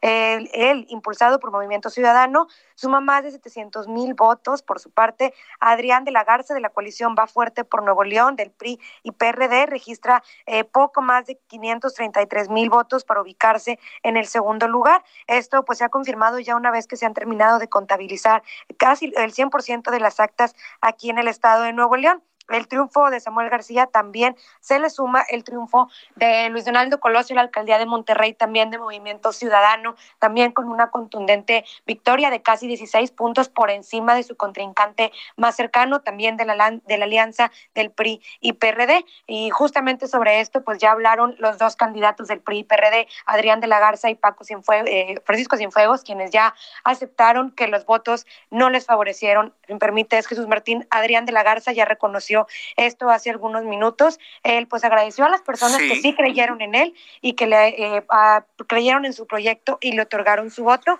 Sin embargo, pues agradeció el tiempo que le han destinado y felicitó a Samuel García por el triunfo que tiene. Samuel García se encuentra actualmente a unos minutos de iniciar con su evento de festejo en la Macroplaza aquí en Monterrey, donde estarán algunas bandas locales y más tarde por la noche estará dedicando un mensaje a la ciudadanía del Estado. Vaya, la verdad es que es sorprendente. Yo, yo a ver, tú, tú dime, Daniela, tú que estás allá en Nuevo León, en la ciudad de Monterrey, ¿qué fue lo que ocurrió? ¿Fue Samuel el que subió en el último momento nueve puntos? ¿O fue Adrián de la Garza el que se derrumba en el último momento? ¿Cómo lo ves tú? Fue Samuel García el que subió de último momento. La verdad es que sí, el, el, voto al candidato Adrián de la Garza se mantuvo más o menos eh, estable en las últimas semanas previo a la elección. Sin embargo, pues sí, quien se mantuvo al alza fue Samuel García, impulsado, como bien sabemos, pues por su esposa, la influencer Mariana Rodríguez, pero también, Jesús Martín, si me permites, pues un tema que no se había considerado es el voto, eh, digamos, las personas que no dan a conocer cuál es su preferencia electoral. Y ahí se encuentra, pues principalmente el grupo de rango de edad de jóvenes, los considerados millennials, pero también los considerados centennials pues no eh, dicen no participar en las encuestas y no estaba muy bien contabilizada su preferencia electoral. Sin embargo, sí salieron a las casillas a votar este domingo. Excelente. Eh, eh, ¿De cuánto es la participación de la lista nominal en Nuevo León? ¿Tienes... Poco más del 50%. Poco más del 50%, que para Nuevo León es, es, es verdaderamente histórico. Oye, pues muchísimas gracias por la información, Daniela García, y pues felicidades por la jornada electoral del día de ayer. Felicidades por esa cobertura que tú y tus compañeros periodistas encabezaron en nuestra emisora y en nuestra plataforma en Monterrey, Nuevo León. Gracias, Daniela. Seguiremos pendientes, Jesús Martín. Muy buenas noches. Hasta luego, muy buenas noches, que te vaya muy bien. Bueno, entonces, imagínese ante lo que estamos. No, no, es que esta noticia en Nuevo León es, es, es, hermosa, es preciosa, ¿no? Digo, para el enojo, ¿no? De los apoyadores allá en Nuevo León de, de Morena y, que todavía querían que Clara Luz eh, retomara. Ay, por Dios santo. De verdad, es que no puede haber peor ciego que el que no quiere ver. Pero el fenómeno de Samuel García, a ver, súbale el volumen a su red para que escuche lo que le voy a decir. El fenómeno de Samuel García va en línea, primera reflexión, de lo que le comentaba al principio. Estas elecciones, estas elecciones tienen un resultado en función del activismo en las redes sociales. Sí, Mariana Rodríguez, la esposa de, de, de Samuel García, fue un factor fundamental pero ¿ante qué estamos ahora? Que una preferencia electoral puede moverse por lo que se diga o no se diga, se haga o no se haga en las redes sociales, por encima, ¿eh? escúchenme esto, ¿eh? por encima de la forma tradicional de hacer campaña, por encima de la forma tradicional de hacer campaña. Y lo estamos viendo en Nuevo León.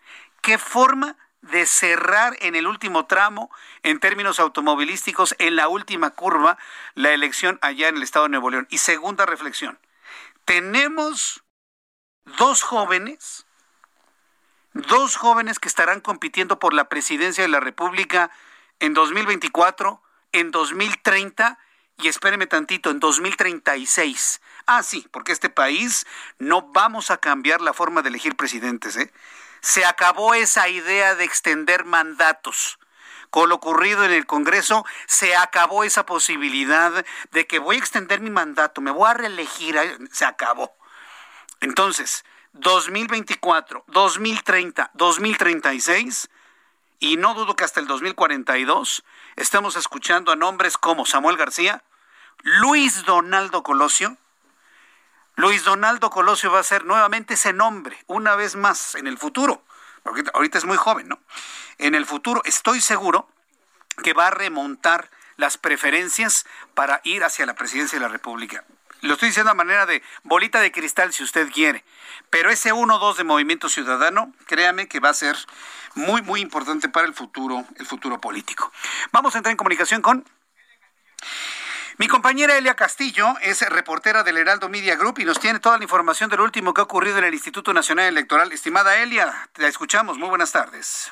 Muy buenas tardes, Jesús Martín. Te saludo con gusto desde el Instituto Nacional Electoral, justo a unos minutos de que cierre el programa de resultados electorales preliminares, PREP. Sin embargo, al momento te comento que con el 98.9% de las actas computadas, se perfila Morena con el 34% de los votos para las diputaciones federales, que sumados a los votos de sus aliados lograrían un total del 42% de la elección en la Cámara de Diputados. A espera de los resultados finales que se darán el próximo domingo, luego de que concluyan los, los cómputos distritales, Jesús Martín, la bancada morenista podría contar con 189 diputaciones de mayoría relativa si se le suman justamente los legisladores de los partidos aliados que eh, son PT y Partido Verde, con ello tendrían aproximadamente entre 270 y 290 legisladores, con ello la mayoría absoluta en la Cámara de Diputados, es decir, 250 más uno, pero no la mayoría calificada necesaria para aprobar reformas constitucionales. Te comento que esta esta tarde los consejeros ofrecieron una conferencia de, de prensa para dar un poco de más detalles luego de este esta jornada electoral de ayer. Eh, durante esta conferencia, el consejero presidente de este órgano electoral señaló que con el resultado de la elección de este domingo y la participación de más del 52% de los mexicanos, se conjura la intención de desaparecer al Instituto Nacional Electoral. Señaló que quien quiera desaparecerlo estará en contra de los ciudadanos, toda vez que el instituto fue formado justamente por la ciudadanía y ayer eh, pues refrendaron el compromiso y más que el compromiso, la confianza en el Instituto Nacional Electoral. Esta es la información que te tengo al momento, a unos minutos de que concluya este cómputo. Te comento que el próximo miércoles inicia justamente eh, el, los cómputos distritales que concluirán el próximo domingo a fin de dar ya el resultado final de esta elección. Correcto. Elia, muchas gracias por este informe tan completo a esta hora de la tarde aquí en el Heraldo Radio. Muchas gracias. Que tengas muy buenas tardes. Muy buena tarde. Hasta luego. Son las 7 con 18, las 7 con 18 horas del centro de la República Mexicana. Hay varias personas a través de nuestro chat. Le informo que estamos a través de YouTube en el canal Jesús Martín MX, arroba Jesús, Jesús Martín MX a través de YouTube. Estamos a través de la aplicación del Heraldo de México. Estamos a través de la página de internet del Heraldo de México, www.heraldodemexico.com.mx. Por supuesto, en las emisoras del Heraldo Radio en toda la República Mexicana. Pero a través de nuestra plataforma de YouTube, varias personas me han estado preguntando ¿Cuál es la diferencia entre la mayoría simple? ¿Cuál es la, mayoría, la, diferencia con la mayoría eh, absoluta? ¿Qué es, ¿Qué es la mayoría calificada? Para tratar de entender la configuración de la Cámara de Diputados, que como ya le comentaba, la lógica de la elección en la Cámara de Diputados en el Congreso, pues era muy distinta a la que tenemos ahora en cuanto, en cuanto a los triunfos de gobernador o las derrotas de Morena en la capital de la República. Tengo comunicación en estos momentos con Javier Martín Reyes, él es abogado, es politólogo, académico del Centro de Investigación y Docencia Económicas, el CIDE. Estimado eh, doctor Martín, eh, Javier Martín Reyes, gracias por estar con nosotros. Muy buenas tardes. No, hombre, al contrario, Jesús Martín, siempre es un gusto estar platicando contigo. Muchas gracias por tomar esta comunicación. Eh, quiero empezar con esta parte de la Cámara de Diputados. Varias personas del, del, público, pues sí, tomaron la decisión de hacer una decisión en cuanto al voto para diputado federal, pero sin embargo, ¿cómo, con base en los resultados que tenemos en este momento que ha dado a conocer el programa de resultados electorales preliminares, ¿qué es lo que ganó cada partido? ¿Qué es lo que ganó la alianza opositora? Eh, ¿Qué es esto de simple, absoluta y calificada? Para el público que nos está escuchando, doctor Reyes. Sí, a ver, creo que como, como bien han mencionado, se ha generado una confusión de repente un poco eh, innecesaria. Creo que también ahí el presidente de la República eh, el día de hoy, ¿no? Este, de alguna manera eh, no ayudó mucho, pero, pero mira, si quieres lo, lo podemos explicar de una manera eh, muy sencilla, ¿no? Eh, si vemos el, el, el porcentaje, por ejemplo, de votaciones que obtuvo una y otra alianza, pues lo que vemos es que a nivel federal, Morena, el PT y el Verde van a tener algo así como el 44% de los votos, ¿no? Si vemos lo que sacó PRIPAN y PRD, pues vamos a ver que van a tener entre 40 y, y, y 41. Ese es el porcentaje de los votos que sacaron del total, ¿no? Déjame ponerlo así, cuando cuando se abran las urnas y se cuenten los votos, vamos a terminar con esos con esos números. Ahora, hay otros cálculos que son muy eh, importantes, Jesús Martín, que es cómo esos votos se traducen en lugares en la Cámara de Diputados o en diputaciones, ¿no? Y ahí, por el sistema que tenemos, ¿no? Que es un sistema mixto que tiene unas diputaciones de mayoría relativa y luego las de representación eh, proporcional, lo que se van generando es un poco de distorsiones, ¿no? Cuando transformamos esos votos en espacios, lo que vemos es que Morena, PT, Verde y en una de esas hasta Encuentro Social van a tener algo así como dos, de 265 a 298 diputaciones, es decir, entre el 53 y el 60% de los asientos en la Cámara de Diputados. PRIPAN y PRD van a andar entre el 36 y el, y el, y el 42. Movimiento Ciudadano tendrá algo así como entre 20 y 27, es decir, entre 4 y el 5.4. ¿Cuál es un primer dato que es importantísimo, Jesús Martín? Es si hay un solo partido o una coalición que por sí mismo tenga el 50% más uno de esos asientos, es decir, eh, para ponerlo en términos muy este muy muy sencillos, 251 diputados. Eso es lo que conocemos como la mayoría absoluta, ¿no? ¿Por qué es importantísimo? Porque si un partido o una coalición legislativa tiene esos 251 votos, por sí mismos, o sea, si todos sus diputados están ahí presentes y votando, pueden aprobar un montón de cosas. Pueden aprobar el presupuesto, pueden aprobar iniciativas de reforma a leyes secundarias y ese es un primer dato como muy muy importante. Los resultados electorales que nos dicen que no va a haber ningún partido que por sí mismo llegue a esos 251 votos, porque en el mejor escenario Morena va a tener algo así como 203 espacios. Si le sumamos a Morena al PT y al Verde, entonces sí van a tener mayoría absoluta.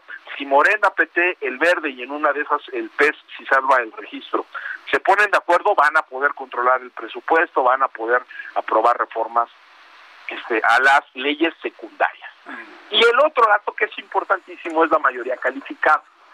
Esta mayoría calificada que representa ya no solo el 50% más uno, es decir, 251 diputaciones, sino dos terceras partes, ¿no? Es decir, el 66.6% de los escaños que son 333. Este número, ¿por qué es muy importante? Porque para hacer reformas constitucionales, la Constitución mexicana exige este tipo de mayorías, para hacer designaciones muy importantes, como la de consejeras y consejeros del INE, también se necesita, por ejemplo, estas dos terceras partes. Y los resultados que tuvimos, o los resultados preliminares que tenemos hasta el momento, sobre todo el conteo rápido, nos dicen que Morena, PT y el Verde no lo van a lograr que en el mejor de los casos van a tener algo así como 298 diputaciones, es decir, que van a estar como a 35 diputaciones en el mejor escenario eh, para ellos de, de, eso, ¿no? Entonces, en, en, en resumidas cuentas, si vemos a nivel coalición, ¿no? ¿Qué es lo que tenemos? Que Morena, PT, Verde y PES sí tienen la mayoría absoluta, pero no alcanzan no la la la la la, mayoría eh, eh, calificada no cuál es el escenario hoy si hoy volteamos a ver la cámara de, diputados lo que vamos a ver es que Morena no según el último corte ahí en, en la página oficial justo tenía 251 diputados, es decir, sí tenía la mayoría absoluta, ellos solitos, no con aliados, y además estaban a unos muy poquitos votos Jesús Martín de la calificada.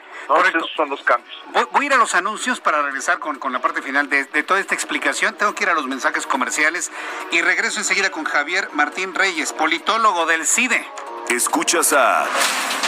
Jesús Martín Mendoza con las noticias de la tarde por Heraldo Radio, una estación de Heraldo Media Group. Heraldo Radio, la H que sí suena y ahora también se escucha.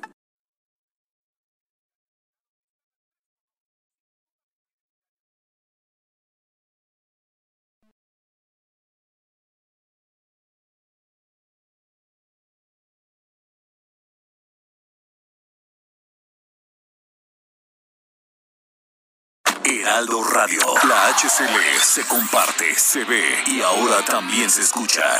Hoy no me puedo levantar. El streaming más esperado por Cinepolis Click con María León y Jair. Revive la música de Mecano que marcó una época. Sábado 19 de junio, 8 de la noche. Boletos en www.cinepolisclick.com. Hoy no me puedo levantar.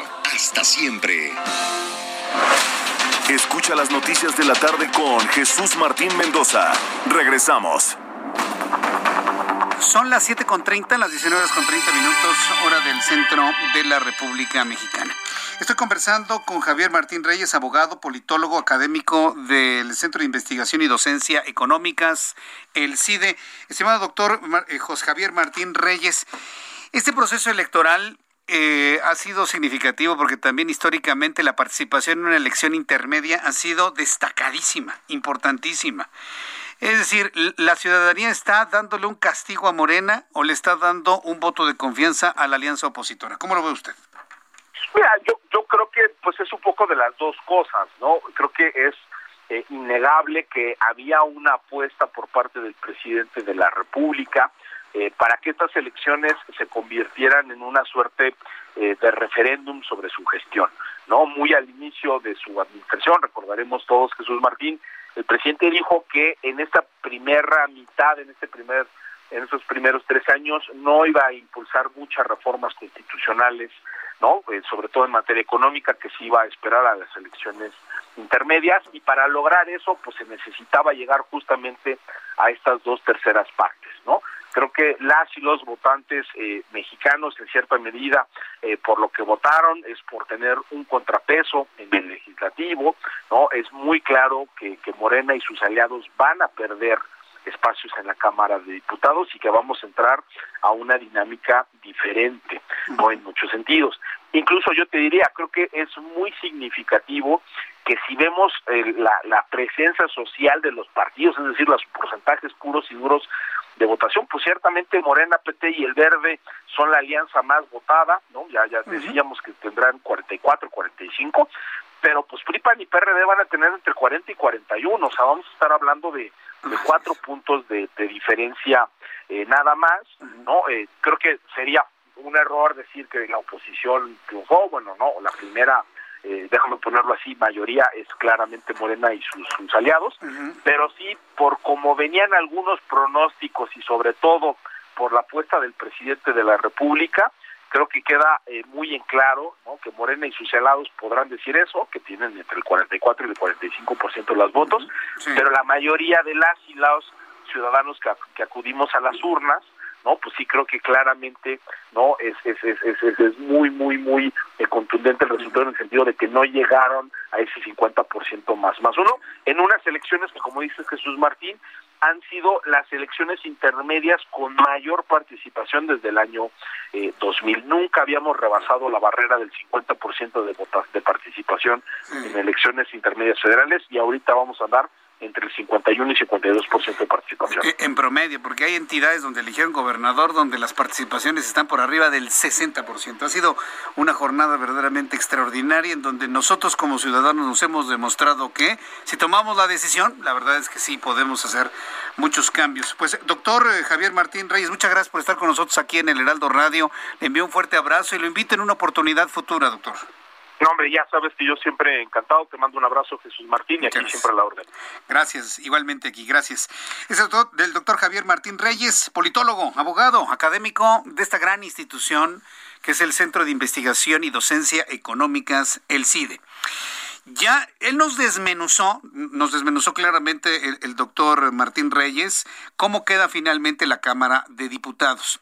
Pero también es importante decirle cómo quedamos en los estados, porque esta reflexión del final es muy importante. Si Morena avanzó, por ejemplo, en los estados y es el partido más votado, pero los otros partidos de oposición en alianza lograron hacer un contrapeso importantísimo. Insisto, la Cámara de Diputados es fundamental. Morena gana 11 de las 15 gubernaturas disputadas ayer, 11 de 15. El partido eh, del presidente triunfó en Baja California, Baja California Sur. Oiga, Baja California Sur es verdaderamente dolorosísimo para la alianza. ¿Sabe lo que pasó en Baja California Sur? y se lo platicaban tus amigos que nos ven a través de YouTube, ahí pasó el cuento de la liebre y la tortuga. Le aseguro que ahí pasó lo de la liebre y la tortuga. Pelayo se confió de una manera espantosa. Ya gané, ya gané, ya gané, ya gané, ya gané, ya ganamos, ya ganamos, ya ganamos. ¿Qué hicieron los electores? Ah, pues ya ganó, ya para qué voy a votar, ¿no? Mientras que el candidato Castro trabajó, trabajó y lo rebasó hasta por seis puntos porcentuales. Tristísimo ¿eh? lo que ocurrió en Baja California Sur y no hay forma de remontarlo. Baja California, Baja California Sur los gana Morena, Colima, Guerrero ganaron los Salgados, ganó Félix Salgado Macedonio porque Evelyn, perdón, perdón Evelyn, no tengo nada contigo, no te conozco, ¿sí? No te con, nadie te conoce. Pero pues eres una Juanita, discúlpame, pero aunque no te quite del gobierno tu papá, el que va a tomar las decisiones es tu papá. A menos de que tú te levantes, seas una disidente y le digas, papá, a mí no me dices qué hacer, yo voy a gobernar el estado de Guerrero. Cosa que lo veo muy difícil. Ganaron los Salgado en Guerrero. Tlaxcala, ahí este, con Lorena Cuellar, extraordinario triunfo, y es de Morena, ahí sí debo reconocerlo, sobre todo por el espíritu filantrópico, o sea, no todo es malo finalmente de ese lado. Sinaloa, Sonora, Alfonso Durazo, qué forma de ganar el estado de Sonora por 20 puntos porcentuales eh, al Borrego Gándara. Increíble ¿eh? lo ocurrido en Sonora, porque iban empatados. Espérenme tantito, hace dos semanas iban empatados en algunas encuestas. La más certera, debo decirle, la del Heraldo de México. La del Heraldo de México fue la encuesta más certera de lo que ocurría en Sonora. Y mire, tal y como se había eh, movido en, en el Heraldo, fue el resultado final en Sonora. Michoacán, Nayarit, eh, Zacatecas, según el conteo preliminar. Asimismo, sus aliados del Partido Verde y Partido del Trabajo ganaron el gobierno de San Luis Potosí. El Pollo Gallardo se ha alzado con el triunfo en San Luis Potosí y con una buena cantidad de puntos porcentuales. El movimiento opositor ciudadano, eh, bueno, Movimiento Ciudadano triunfó en Nuevo León, una de las contiendas más competidas por ser el estado más rico del norte de México. Nuevo León, el estado industrial rico, con dinero, con gente pensante, se vistió de naranja. Nuevo León es naranja en Monterrey y en toda la entidad, aunque a algunos les retuerza, pero pues sí, Así finalmente quedó. Eh, partido Acción Nacional, principal partido de oposición, retuvo eh, el solitario, en solitario su bastión de Querétaro, en el centro del país. Querétaro, lo he dicho y lo vuelvo a decir, chulada de Estado Querétaro, ¿eh? qué bárbaro. Porque además la contienda interna en Querétaro fue de una civilidad, sí, pero de verdad ejemplar. Entre los partidos políticos de contienda no se, no se hicieron guerra sucia, chulada de Estado. Qué sociedad la queretana, ¿eh? Qué ejemplo le han dado a la sociedad del país en general en Querétaro. Eh, Chihuahua gana la alianza, eh, la alianza encabezada por Maru, eh, por Maru y pues el, Partido de la Revolución Democrática. Con estos cambios, el Partido de López Obrador, que debutó en las elecciones de 2015, pasa de controlar 14 de las 32 gobernaciones estatales, cifra que se eleva a 15 al considerar a San Luis Potosí. Sí, porque pues hay que recordar que Mario Delgado le levantó la mano al pollo gallardo. Así sencillo. Ciudad de México, la gran derrota. La Ciudad de México, que dio un vuelco con el 93% de los votos computados, arroja que Morena ha perdido nueve de las 16 alcaldías en la Ciudad de México. Insisto, todavía está en disputa Xochimilco. ¿Sabe cuál es la diferencia entre primero y segundo lugar en Xochimilco? Menos de 1%.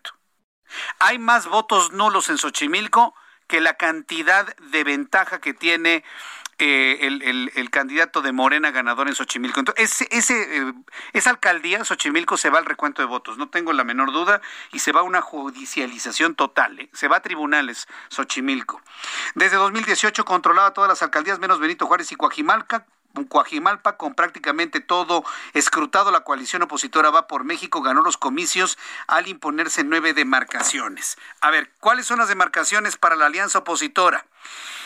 Los opositores en la Ciudad de México ganaron Azcapotzalco, ganaron Cuauhtémoc, perdió Dolores Padierna. Cuauhtémoc es para la alianza opositora.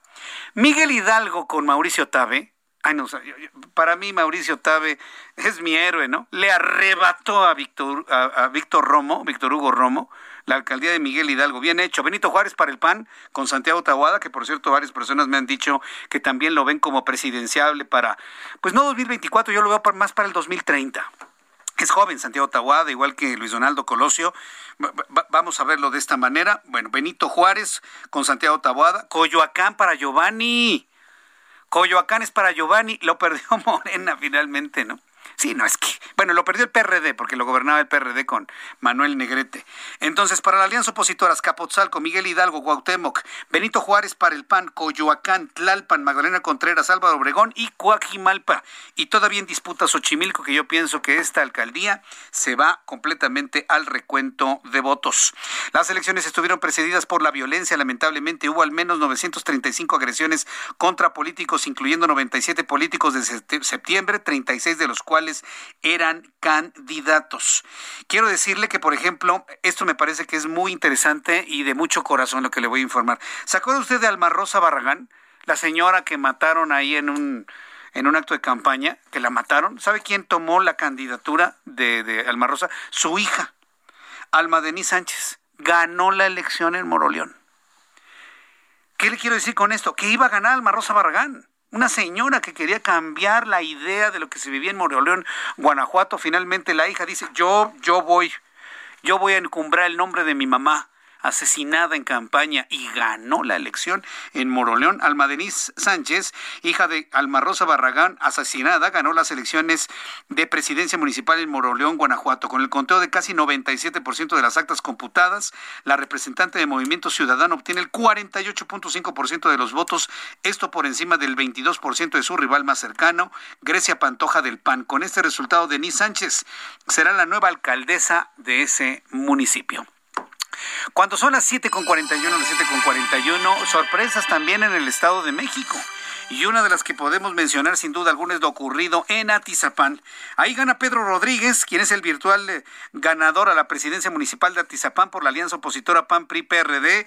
Estimado Pedro Rodríguez, pues muchas felicidades, pues ya el conteo, pues prácticamente lo dan como triunfador. Bienvenido, muy buenas tardes. Muy buenas tardes, Martín. Sí, muchas gracias. Muy contento por este logro, este triunfo ya hoy, nos, este, los últimos conteos, tenemos una votación de cientos, más de 107 mil votos contra 67 mil votos de la candidata de Morena. Creo que ya 40 mil votos de ventaja, creo que ya marca una tendencia que es irreversible, faltando ya el 3% sí. de, pues, del cómputo, ya es una ventaja irreversible. sin duda alguna. ¿Qué, qué, fue, ¿Qué fue lo que promovió Pedro Rodríguez? Para poder alzarse con este triunfo tan, holgado, tan cómodo en Atizapán, en el Estado de México? Bueno, mire, yo lo que siempre promoví es que yo creo que la ciudadanía está cansada de los ataques, las denostaciones, los insultos.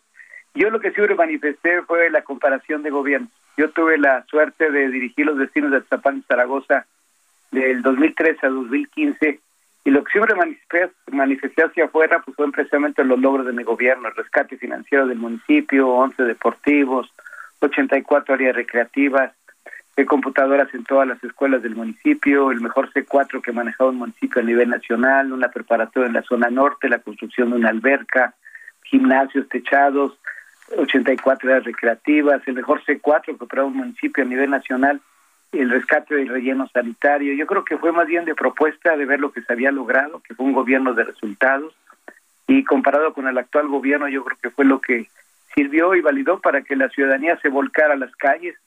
Tuvimos una participación de más del 54%, una cifra histórica en una elección intermedia, y yo estoy muy satisfecho, muy contento de ver cómo la ciudadanía se involucró en la elección, participó y pues logramos ganar todas las diputaciones y la presidencia municipal aquí en Atapán de Zaragoza y creo que eso más marca ahí el, la señal de que hoy cada día la ciudadanía se involucra más en las elecciones, vota más por los candidatos que por los partidos. Sí, sin duda alguna. Lo, he platicado con varios candidatos triunfadores de esta alianza entre estos tres partidos de oposición, PAN, PRI, PRD.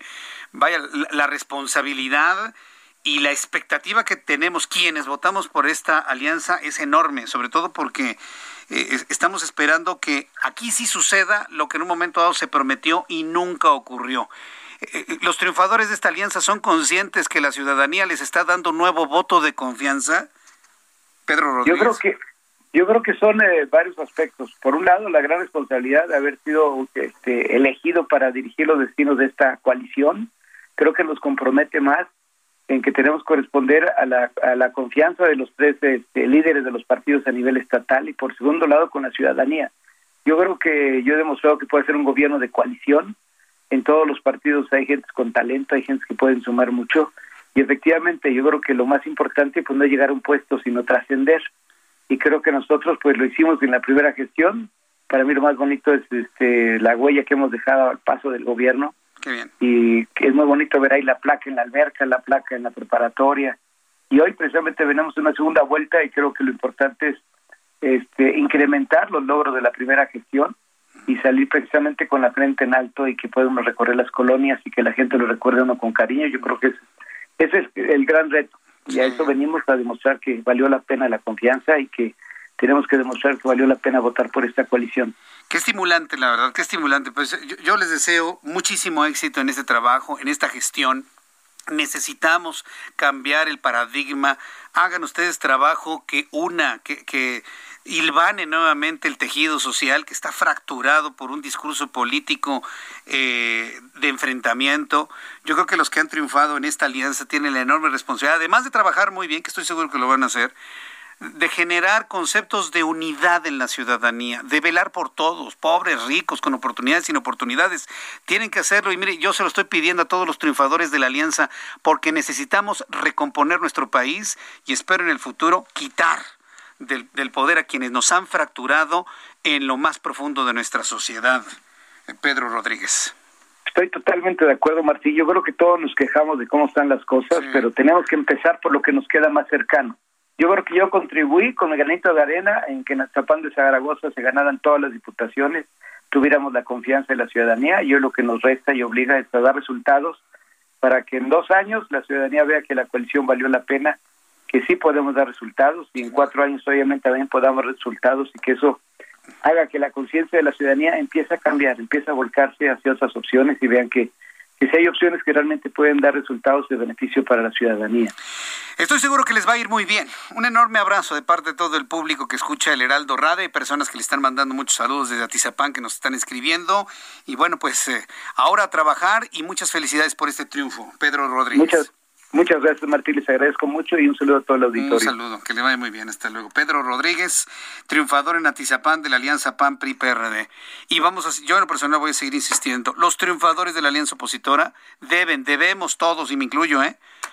En empezar a generar un discurso de unidad y de hilvanar y de volver a tejer, de volver a reconstruir el tejido social. Estamos muy fracturados por un discurso de odio, de soberbia, usted ya sabe de quién. Tenemos que reconstruir nuestra sociedad si queremos salvar completo y de manera integral a nuestro país. Y en el futuro, yo espero en 2024, desechar todo aquello que nos ha enfrentado como mexicanos. Estamos enfrentados, estamos fracturados. Y a partir de hoy la convocatoria tiene que ser unidad en todo lo que hacemos en nuestra vida. Son las 7.48. Vamos a revisar cómo nos fue en este día de economía y finanzas. ¿Qué sucedió con la bolsa? ¿Qué sucedió con el tipo de cambio al día siguiente de las elecciones? Héctor Vieira nos informa. La Bolsa Mexicana de Valores inició la semana con una ganancia del 1.87%, gracias a los resultados de las elecciones de ayer domingo, luego de avanzar este lunes 943.29 puntos, con lo que el índice de precios y cotizaciones, su principal indicador, se ubicó en 51.427.64 unidades. En Estados Unidos, Wall Street cerró con balance mixto, ya que el Dow Jones bajó 126.15 puntos para ubicarse en 34.630.24 unidades. El Standard Poor's también retrocedió 3.37 puntos, con lo que se ubicó en 4.226.52 unidades. Por el contrario, el Nasdaq ganó 67.23 puntos, con lo que llegó a 13.881.72 unidades.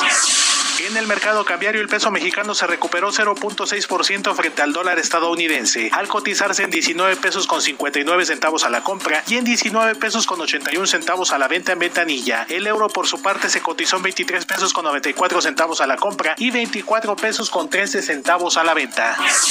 El juez segundo especializado en competencia económica Juan Pablo Gómez Fierro concedió la primera suspensión definitiva contra la aplicación del artículo 13 transitorio de la ley de hidrocarburos, por la que se eliminó la regulación asimétrica para Pemex, lo que impide a la paraestatal tener el control sobre sus ventas mayoristas.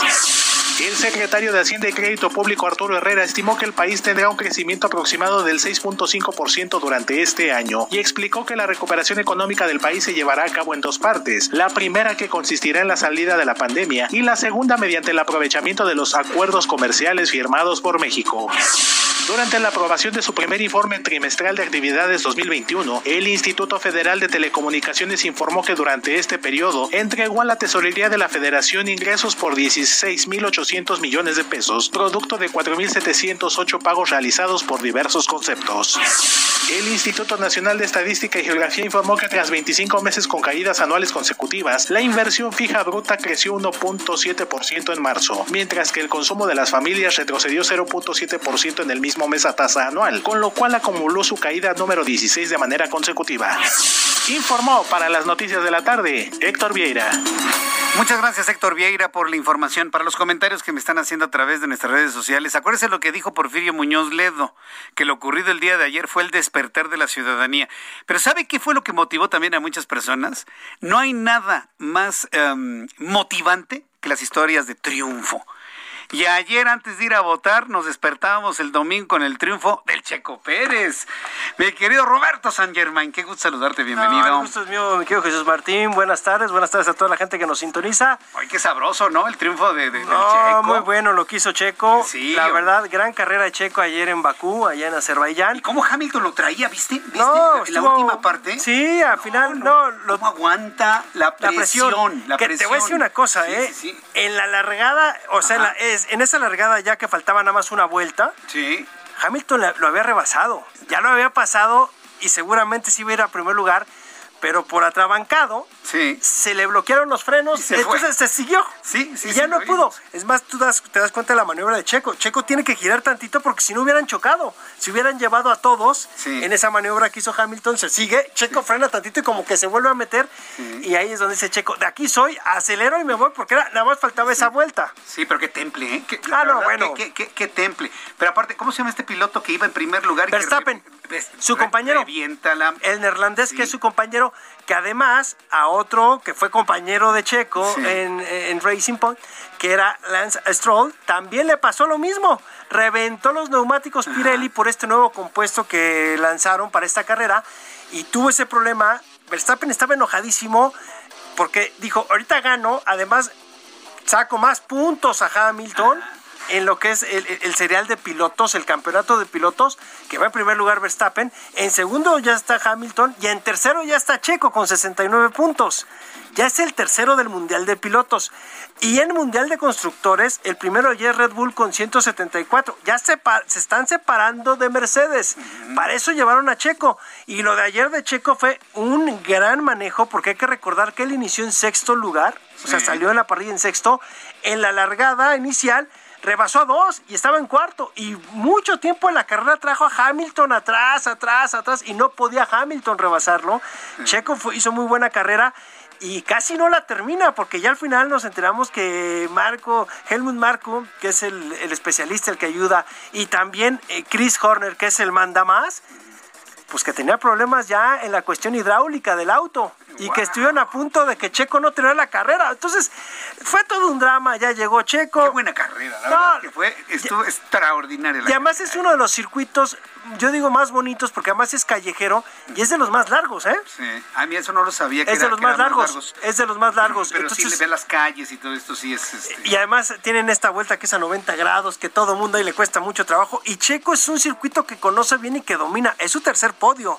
No nos olvidemos, o sea, en Bakú le va bien. Y él lo había adelantado, lo había anticipado un día. Y dijo, van a ver de mí en esta. Y nos pidió cinco carreras y lo cumplió. En la sexta ya ganó. Ahora hay que esperar qué sucede con Checo de aquí en adelante. Yo creo que si gana dos carreras más y va a tener, yo creo que, mira, ojo de buen cubero, te podría decir que Checo va a tener como siete podios más. Entre los primeros tres, Checo va a tener la renovación de contrato por un año. Es lo que te iba a preguntar, Red Bull debe estar que lo adora, ¿no? No, bueno, por varias situaciones. Una, por cómo está manejando. Y dos, las ventas. Ah, ok.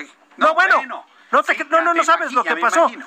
O sea, lo que está vendiendo Checo Pérez con Red Bull en el mercado mexicano es una locura. O sea, Red Bull ahorita dice, no, si de haber sabido nos los hubiéramos traído antes. Los haber ido antes. No, pues de- deben amarlo. Mi querido Roberto, seguimos mañana platicando Claro que sobre sí. esto y otros asuntos Claro que del sí. deporte. Claro que sí. Muchas Buena gracias, semana. Roberto San Germain, con toda la información deportiva y con esta gran historia del Checo Pérez que para muchos fue motivante. ¿Cuántos segundos me faltan? 20 segundos. Números de COVID, 881 contagiados y 34 fallecidos de ayer al día de hoy, 9.39% el índice de letalidad. Nos vemos y escuchamos mañana las 2 por el 10 y en la radio a las 6 de la tarde por el Heraldo Radio. Soy Jesús Martín Mendoza, gracias, hasta mañana. Buenas noches. Esto fue Las Noticias de la Tarde con Jesús Martín Mendoza.